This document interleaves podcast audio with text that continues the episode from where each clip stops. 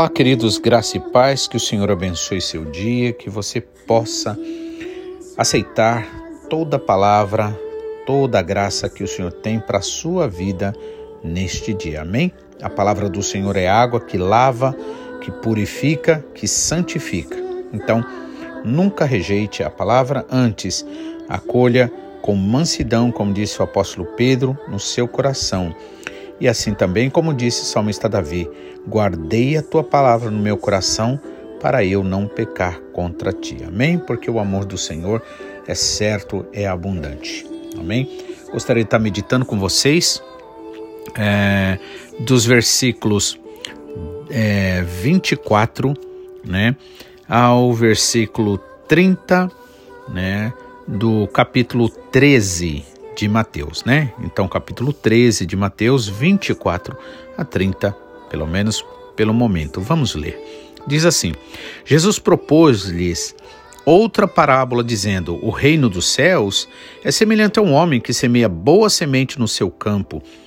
Mas, dormindo os homens, veio o seu inimigo e semeou joio no meio do trigo e retirou-se. Quando a erva cresceu, e frutificou, apareceu também o joio. Os servos do pai de família, indo ter com ele, disseram-lhe: Senhor, não semeaste no teu campo boa semente? Por que tem então joio? Então ele lhes respondeu: Um homem inimigo é que fez isso. E os servos perguntaram-lhe: Queres, pois, que vamos colhê-lo? Ele porém lhes disse: Não, para que ao colher o joio não arranqueis também o trigo com ele. Deixai crescer ambos juntos até a ceifa, e por ocasião da ceifa direi aos ceifeiros: Colhei primeiro o joio e atai-o em molhos para que para o queimar, mas ajuntai o trigo no meu celeiro. Amém? Vamos orar. Pai, mais uma vez nós te louvamos e te agradecemos, Pai, porque o Senhor está no controle de tudo e de todas as coisas, mesmo quando tudo e todas as coisas parecem fora do controle. Pois o Senhor é soberano, Pai. O Senhor, Pai, é aquele, Senhor, que é digno de toda honra, toda glória, todo louvor. Deus de toda sabedoria, de todo poder onisciente, onipresente, onipotente. É por isso, Pai, que nós nos rendemos à tua vontade e te pedimos em nome do Senhor Jesus, Pai, que a semente da tua palavra Encontre os nossos corações como boa terra, Pai, para nós, Senhor, verdadeiramente sermos frutíferos conforme a tua vontade, agradando sempre ao Senhor.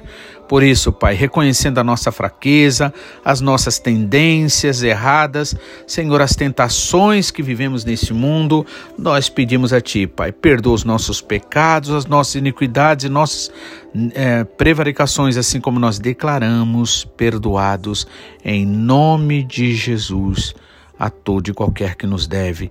Sendo assim, Pai, fala conosco, Pai, pois o teu inimigo nada tem contra nós, não porque sejamos perfeitos, mas porque, como o Senhor Jesus Cristo disse, Pai, que aquele que vier a ti de maneira nenhuma será rejeitado. Sendo assim, Pai, o teu inimigo nada encontrou no Senhor Jesus, e assim também nada encontra em nós, porque não apenas concordamos com a tua palavra, mas em nome de Jesus, Pai, na força do Espírito Santo obedecemos a ti. E por isso, Senhor, somos abençoados por ti, pela tua graça, em nome de Jesus. Amém? Então a gente ouviu que Jesus Cristo falava por parábolas, por quê? Né? Como nos versículos é, anteriores, né, que a gente leu, quando diz o seguinte, que os discípulos perguntaram por que o Senhor falava sobre parábolas, e aí ele diz, olha, a vocês é dado o conhecer, ou seja, nós recebemos o Espírito Santo e o Espírito Santo é quem nos ensina. Mas aquele que não tem o Espírito Santo nada entende, pois as coisas espirituais não se entendem de forma carnal. Amém? O apóstolo Paulo depois explica isso, não é? E aí, é, e por que assim? Porque na verdade, porque o Senhor deu a uns e não aos outros, né? Porque aqueles discípulos realmente eles estavam, né, interessados verdadeiramente no propósito do Senhor Jesus, nas propostas que o Senhor tinha para eles, enquanto a multidão que ouvia e que era até beneficiado com curas, com libertação, né, com outras formas de ajuda com pão, com necessidades naturais, era isso apenas que eles recebiam, né? Em outras palavras, eles comiam migalhas, né? Lembra isso quando aquela mulher sírio-fenícia chega a Jesus pedindo desesperadamente que cure a sua filha que está terrivelmente endemoniada e o Senhor ignora primeiro, depois que os discípulos ficam insistindo para Jesus curar, atender, né, para a mulher ir embora logo, porque a mulher estava perturbando ali atrás deles, gritando. Eu gosto de lembrar que os discípulos pediram, intercederam por ela, mas não por amor, mas porque eles queriam se livrar dela, não é? Isso parece bem comum muitas vezes na nossa vida, né? Nós queremos muitas vezes que Deus abençoe as pessoas e até chegamos a dizer que queremos o bem dessa pessoa, mas bem longe, né? Então, é, mas o Senhor ali, então, depois que os discípulos intercedem por aquela mulher, vai e diz assim: não é justo tirar o pão das crianças e dar aos cachorrinhos, né? Tipo assim, colocando aquela, é, a, a, aqueles que não eram, como aquela mulher, não eram parte desta é, é ali daquele grupo seleto dos do judeus, da nação escolhida, né? Ali, mas aquela mulher, por causa da sua necessidade real verdadeira e por causa da humildade, ela vai e declara: Senhor, mas até os cachorrinhos comem das migalhas que caem da mesa do seu Senhor. Ou seja, o que ela estava dizendo em outras palavras, o que eu estou te pedindo, o Senhor que é rico, é, é, é, é poderosíssimo, né? o Senhor pode fazer. Isso alegrou muito ao Senhor Jesus. E o Senhor Jesus disse para ela: Olha, nem mesmo Israel encontrei tamanha fé. Vai, tua filha já está liberta. E aquela mulher foi e a filha dela foi liberta por causa da consciência da necessidade, por causa da humildade e por causa da oração, pedindo ao Senhor de todo o coração, né? Então, mas aquela multidão, na sua maioria, vinham e eles simplesmente só queriam comida, só queriam cura física e depois iam para o mundão de novo, né? Então o que acontece? Por isso, eles centrados neles mesmos, eles realmente não podiam ver, não podiam ouvir as coisas maravilhosas. Jesus até chegou a dizer antes, né? Também na outra leitura que antecede essa última, na penúltima, Jesus disse assim que é, os, a rainha de Sabá, por exemplo, que saiu de longe, né, da Etiópia, tão longe, longe, para porque ouviu a sabedoria de Salomão e foi lá visitá-lo, mas os próprios judeus ali estavam rejeitando o Senhor Jesus Cristo. Por isso a mulher, aquela rainha de Sabá, ela se levantará na ressurreição de todos, né, junto a eles e vai condená-los. Por quê? Porque rejeitaram o que era maior que Salomão. Assim também como Jonas, né? Que o povo de Nínive aceitou a profecia de Jonas, né? E comparando com Jesus, quem era Jonas? Nada, ninguém, né? Então, aqueles aceitaram até a profecia de Jonas, mas aqueles judeus que estavam vendo Jesus, que estavam vendo toda aquela maravilha, estavam rejeitando a ele, né? Portanto, os, aquele povo de Nínive que aceitou as palavras de Deus através do profeta Jonas, eles também se tornarão, né, é, é, juízes contra o povo ali que rejeitou o Senhor Jesus, né? Então, a gente vê como é importante a gente dá ouvidos à palavra de Deus verdadeiramente com o coração voltado ao Senhor, né? Aí Jesus falou, né, como a gente viu na mensagem de ontem, as parábolas das sementes, né, que é cai uma parte na beira do caminho, aquele que não tem entendimento, outra cai entre as pedras, aquele que aceita com alegria, mas não busca profundeza, né, profundidade, enraizar-se no Senhor, e aí qualquer luta, tribulação, né, tira eles fora, né? Aqueles outros que cair, a semente caiu entre os espinhos representa o coração daqueles que estão mais preocupados com as coisas passageiras desse mundo do que com as coisas eternas. Então, acabam ficando infrutíferos porque a sedução desse mundo das riquezas, elas sufocam ali a palavra. Mas há aqueles que como uma boa terra, uma boa semente, ouve a palavra, compreende e dá fruto. Um dá 100, o outro dá 60, o outro dá 30. Ou seja, na medida em que vai se entregando ao Senhor, né?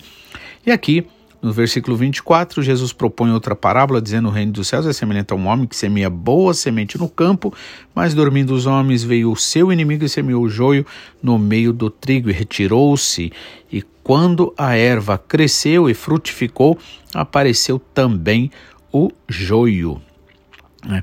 Então aqui está falando da batalha espiritual que existe, não é?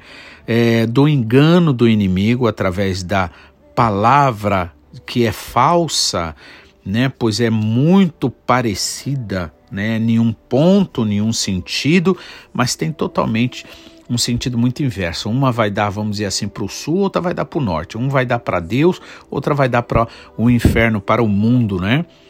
Por quê? Porque, na verdade, a, a, a palavra significa semente. Então, quando nós temos uma a palavra, nós precisamos entender que a palavra é semente, né? E também nós precisamos entender que falar a palavra é falar é a semente, é plantar uma semente. Então, se você fala a palavra segundo a vontade do Senhor, segundo as profecias do Senhor, então isso significa que é, você estará plantando né, coisa boa para você, para sua família, né? Mas se você falar palavras contrárias, o que, que vai acontecer? Você estará então semeando coisas contrárias à sua vida. Então é necessário a gente sempre falar a palavra do Senhor, louvar o nome dele, engrandecer, agradecer, lembrando sempre que se a gente acha que está ruim, poderia estar tá bem pior, né? Então, lembrando que Jesus Cristo disse no versículo 12, capítulo 12, versículo 27, ele disse que por tuas palavras serás justificado e por ou por tuas palavras serás condenado. Então tem que tomar muito cuidado com o que a gente fala, né? E aí, é, aqui fala então da semente. Um homem semeia boa semente no campo, mas quando ele dorme, ou seja, muitas vezes na nossa vida nós acabamos dormindo, nós acabamos nos distraindo com as coisas nesse mundo, baixamos a guarda, vamos dizer assim, da oração, da vigilância, e acaba que vem o inimigo e planta a mentira dele, né? Então vem aqueles que são usados pelo inimigo, né? Porque o inimigo ele nunca vem em pessoa, ele sempre vem através de pessoas né, de situações em particular, para fazer o quê? Para tirar da nossa boca a palavra, ou seja, a semente de malignidade, por exemplo, da reclamação, da murmuração, né? Então, ou isso também pode representar, aliás, ou isso também não. Isso também representa, né, tanto na vida pessoal quanto na igreja. Então vem o inimigo, leva pessoas né, para vir falar palavras, querer plantar no nosso meio palavras contrárias. Mas o que nós devemos fazer? Paulo disse que é importante, até mesmo que aconteça coisas erradas, para quê? Para que aqueles que vivem na forma certa, eles sejam manifestos, né?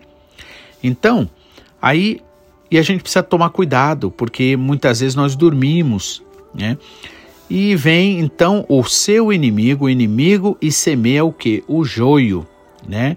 Joio é uma planta muito parecida com o trigo, né? Parece, mas não é. Por isso Jesus disse, né? Pelo fruto se conhecerá as árvores. Então, quando a erva cresceu e frutificou, apareceu também o joio, né? Veja só, direito do inimigo, né? Como nosso pastor sempre fala. E aí os servos ali do pai de família vai e pergunta, né?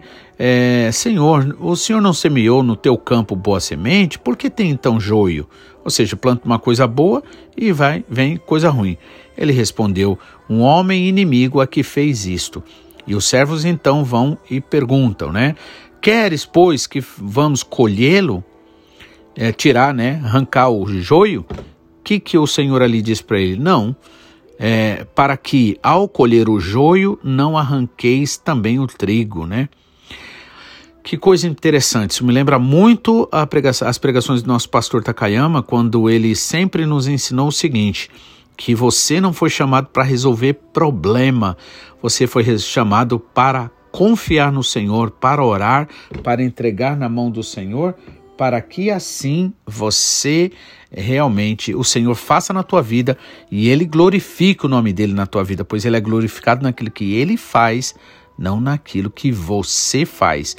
Então, tem um problema, tem uma situação, ore ao Senhor. Muitas vezes Deus vai usar você mesmo em atitudes, mas uma coisa é você ser usado pelo que você vê, pelo que você acha, pelo que você sente. Outra coisa é você ser usado na orientação do Senhor, né? Então é preciso, né? E aí quando aqueles servos ali se propõem a tirar o joio fora, o joio fora, qual a sabedoria daquele Senhor, por exemplo, a sabedoria do Senhor Jesus, do nosso Pai celestial para nós diz o quê? Não, pode ficar tranquilo, né? Para que ao colher o, o joio, querendo tirar o joio, não arranqueis também o trigo né? Porque não era tempo de arrancar o trigo, né? De colher o trigo. Deixai crescer ambos juntos até a ceifa, e por ocasião da ceifa direi aos ceifeiros, que significa os anjos: colhei primeiro o joio, né? O que não presta, tira e joga fora, lançar e faz um feixe, né? E joga para queimar, né? Então lembre mais uma vez: fogo é para destruir o mal, fogo é para destruir a mentira, né? Então a gente, como filhos de Deus, a gente nunca deve ficar orando pedindo fogo, né? Como muitos entendem, como muitos acham, né? Mas o fogo também faz parte, né, do Senhor. Mas para quê? Com outro objetivo, o objetivo de provar aqueles que se acham, né? Acham que são bom, então vem luta, vem tribulação, vem problema, e aí a pessoa ali realmente vai ver que não pode ir contra a verdade, contra o Senhor. Então disse: então deixa, pode deixar crescer junto, tem problema. Parece que a situação está descontrolada, mas não está não, porque o nosso Pai Celestial está no controle de tudo, mesmo quando tudo parece fora de controle. Né? Eu gosto sempre de dizer isso. Então, colhei primeiro o joio, aí o, vai ser dado a ordem aos anjos, né? Colher primeiro o joio e atai-o e e, e em molhos ou em feixes, né? Para quê? Para o queimar. Amém? Então, fogo significa a verdade de Deus que para aqueles que resistem, para aqueles que insistem na mentira, não resistirão, né? Mas o Senhor Jesus Cristo é o que? É o caminho, a verdade e a vida que nos leva ao Pai, né? E há um rio cujas correntes alegram a cidade de Deus, o Espírito Santo, né? Então, o Espírito Santo é água, é o rio que refrigera a nossa alma, como diz o salmista Davi no Salmo 23. Mas ajuntai o trigo no meu celeiro, né? Ou seja, pega o joio, ata, joga no fogo, mas ajunte o trigo no meu celeiro. O trigo é o fruto da ação do Espírito Santo na vida daqueles que verdadeiramente se entregam ao Senhor. Amém? Então que o Senhor te abençoe, que você possa pedir mais e mais deste rio, desta água que refrigera a alma do Espírito Santo, amém? Que lava, que purifica a sua alma, o seu coração, a sua mente, o teu ser, né? E santifica o teu espírito, amém? Que o Senhor te abençoe, que você realmente possa entender isso. Você não foi chamado para ficar envolvido com problema. Você resolve um problema aqui, o inimigo arrumou outra, outra ali. Assim você vai ficar, né? Ele vai ficar brincando com você. O que você tem que fazer? Ora ao Senhor, pede sabedoria, pede orientação, pede entendimento e o Senhor te dará, porque Ele é fiel à sua palavra. Amém? Que Deus abençoe, que você possa realmente ser cheio, ser é, cheia da graça e da alegria do Senhor na sua vida. Fique com o Pai, no amor do Pai, em nome de Jesus. Sejam abençoados para a honra e glória do Senhor. Que Deus te abençoe, que você realmente possa estar firmado no Senhor. Amém? Deus abençoe e até amanhã, se assim o Senhor nos permitir, em nome de Jesus.